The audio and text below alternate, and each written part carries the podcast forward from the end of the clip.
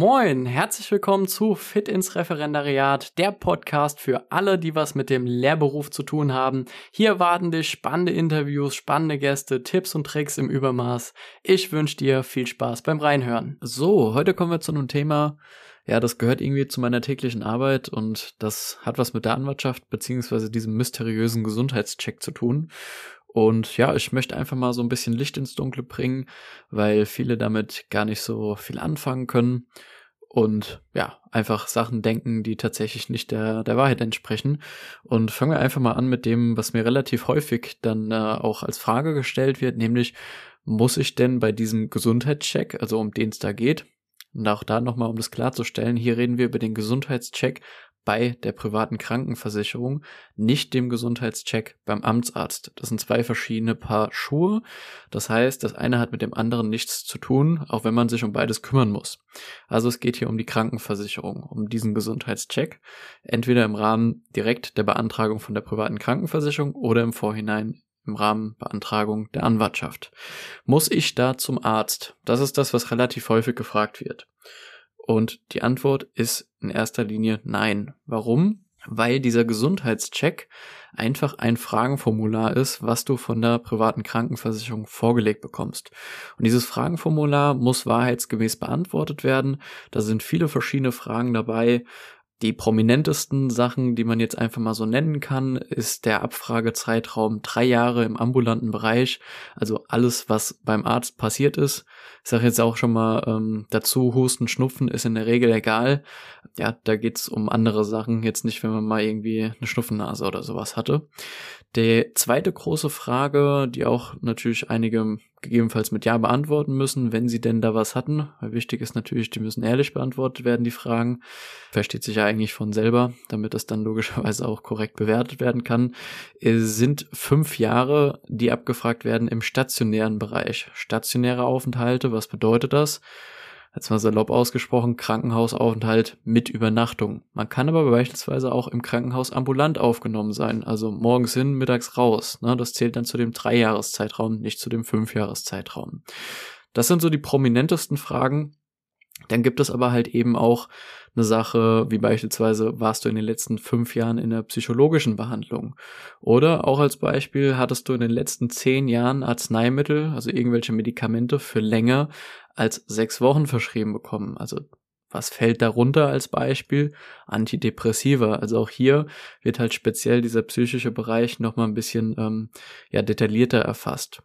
Alle anderen Fragen, die sind dann ich sag mal, nicht mehr so krass ausschlaggebend oder kommen, da kommen nicht so viele Fragen zu den Fragen, also Rückfragen in dem Sinne, weil die sehr eindeutig sind. Also beispielsweise gab es eine Abhängigkeit von den Medikamenten, liegt eine HIV-Infektion vor, haben fehle, äh, ja genau, fehlen Zähne, ähm, die noch nicht vollständig ersetzt sind. Auch hier Weisheitszähne gehören nicht dazu, ja, die muss man nicht nennen. Ne? Das, das zählt nicht als fehlende Zähne. Oder gibt es irgendwelche anderen äh, Erkrankungen im Zahnbereich, also eine Zahnbetterkrankung, Paradontose, Parodontitis zum Beispiel oder ob man ähm, eine Knirscherschiene trägt, eine Aufbissschiene. Solche Sachen, die sind relativ ähm, ja leicht verständlich. Alles äh, in Summe muss natürlich beantwortet werden und anhand dessen wird dann beurteilt, zu welchen Konditionen man in die private Krankenversicherung wechseln kann. Das heißt, dieser Gesundheitszustand spielt eine maßgebliche Rolle, ja, zu welchen Konditionen man dann halt äh, in die private Krankenversicherung wechseln kann. Und wichtig ist halt eben, dass auch einfach ehrlich zu beantworten, damit das fair für alle ist, weil nur so kann man auch einen persönlichen risikogerechten Tarifbeitrag ermitteln. Es gibt natürlich aber auch das Beispiel, dass man tatsächlich zum Arzt muss, in Anführungszeichen, jetzt nicht um ja irgendwie so ein Langzeit-EKG zu machen, irgendwas kon zu kontrollieren, zu testen oder sonst irgendwas, sondern es kann ja sein, dass man eine Angabe macht, mit der man als Laie glücklich ist, dass man die Angabe überhaupt gemacht hat, aber so eine Versicherung sowas nicht bewerten kann anhand deiner persönlichen Angaben. Das heißt, das ist zu ungenau. Das ist, damit kann einfach beispielsweise keiner was anfangen. Und da kann es halt einfach mal zu einer Rückfrage kommen. Das bedeutet, die Versicherung fragt dann einfach bei dir nach und sagt, hier, guck mal, hast du vielleicht eine Diagnose, einen Behandlungsbericht, einen Abschlussbericht oder sonst irgendwas vom Arzt vorliegen? Gegebenenfalls hol's doch bitte mal ein, damit wir eine finale ja, Entscheidungen treffen können und dir dann auch eine Rückmeldung geben können, wie man dich versichern kann. Das heißt, der Weg zum Arzt, der kann gegebenenfalls schon nochmal irgendwie natürlich in dem Sinne telefonisch stattfinden, dass man Unterlagen irgendwie zugesendet bekommt oder sich die irgendwie mal schnell abholen kann. Das kann tatsächlich schon passieren, aber du wirst jetzt nicht explizit zum Arzt geschickt, um da irgendwelche Tests zu machen oder sonst irgendwie. Wenn man natürlich da schon sehr detaillierte Angaben machen kann, dann sollte man das aber auch im Umkehrschluss tun. Was bedeutet das? Also wenn es irgendwie ja eine Behandlungsart, eine Diagnose oder sonst irgendwas gibt, dann sollte man die tatsächlich auch genauso hinschreiben. Ähm, wenn man den direkten Fachbegriff nicht kennt, dann gerne auch umschreiben. Auch damit kann man ja schon mal was anfangen. Wichtig ist immer bei dem Ganzen der Zeitraum. Das heißt, von wann bis wann wurde man behandelt? Wann wurde die Diagnose gestellt? Wann ist eine Behandlung zu Ende gegangen? Das sind wichtige Zeiträume, weil das tatsächlich auch eine Rolle spielt, wie lange ist sowas her. Und da wollen wir natürlich nicht nur den Zeitraum wissen, sondern wir wollen natürlich auch wissen, okay, welche Diagnose, also die namentlich, wie gesagt, nennen.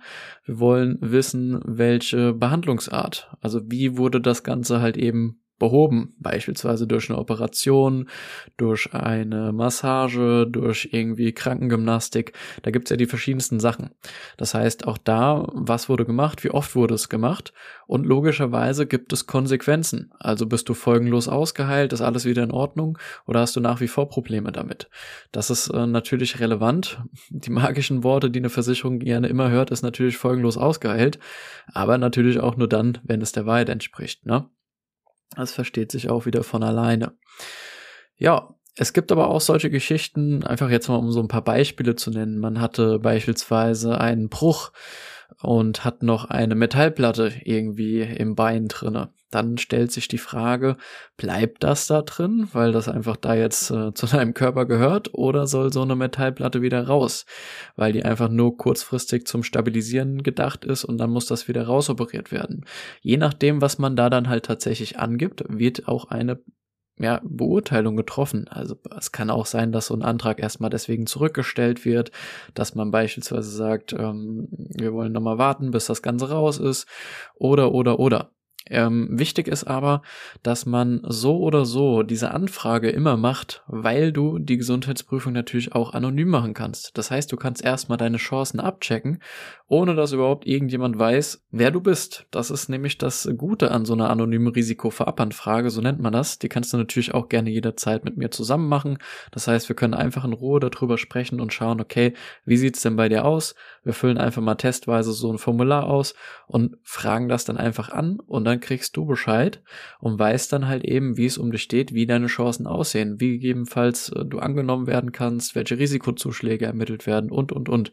Oder ob man beispielsweise sogar eine Ablehnung bekommt. Und auch hier, das ist nochmal ein Tipp, den ich dir mit an die Hand gebe. Sowas sollte man wirklich immer, immer, immer machen. Ja, gerade auch unter dem Aspekt, ob es vielleicht Angaben gibt, die man einfach aussitzen kann. Das bedeutet, du bist noch relativ früh im Studium jetzt als Beispiel. Du hattest vor zweieinhalb Jahren irgendeine, ja, nicht ganz so coole Diagnose, die jetzt aber abgeschlossen ist.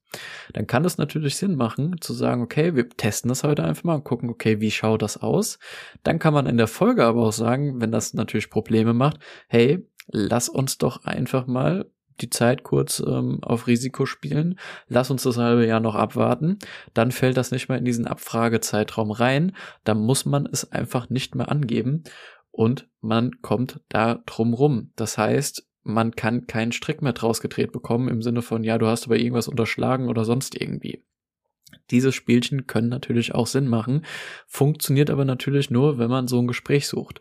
Deswegen auch da äh, Appell an dich, falls du jetzt im Studium bist und da frühzeitig zuhörst und dich einfach informierst, melde dich einfach bei mir, lass uns miteinander reden und lass uns schauen, wie und ob das bei dir halt eben Sinn macht oder nicht, den Gesundheitszustand beispielsweise einzufrieren.